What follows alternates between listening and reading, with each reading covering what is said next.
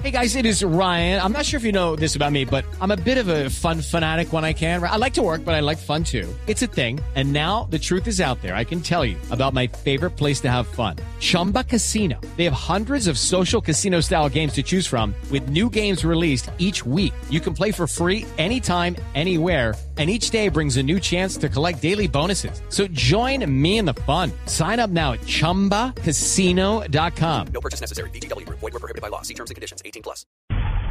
Dos de la tarde, un minuto, y el eh, paro de maestros, o por cuenta del paro de maestros, fueron aplazadas las pruebas a PISA que estaban previstas para los próximos 5 y 6 de mayo, es decir, para el martes y para el miércoles.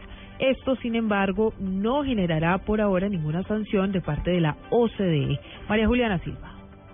Una de las grandes preocupaciones por este paro de maestros será la presentación de las pruebas PISA programadas para este martes 5 y miércoles 6 de mayo. Pues bueno, la ministra de Educación Gina Parodi le confirmó a Blue Radio que la presentación de estas pruebas se aplazará indefinidamente. Es decir, no hay una fecha de momento para la nueva presentación que dependería de lo que suceda en las negociaciones con FECODE. Esas pruebas deben ser presentadas por aproximadamente 13.500 niños de 270 colegios oficiales y 110 privados. En este momento, la mesa de diálogo entre el gobierno y FECODE entró a un receso por cuestión de almuerzo y se retomarán los diálogos hacia las 3 de la tarde. María Juliana Silva, Blue Radio.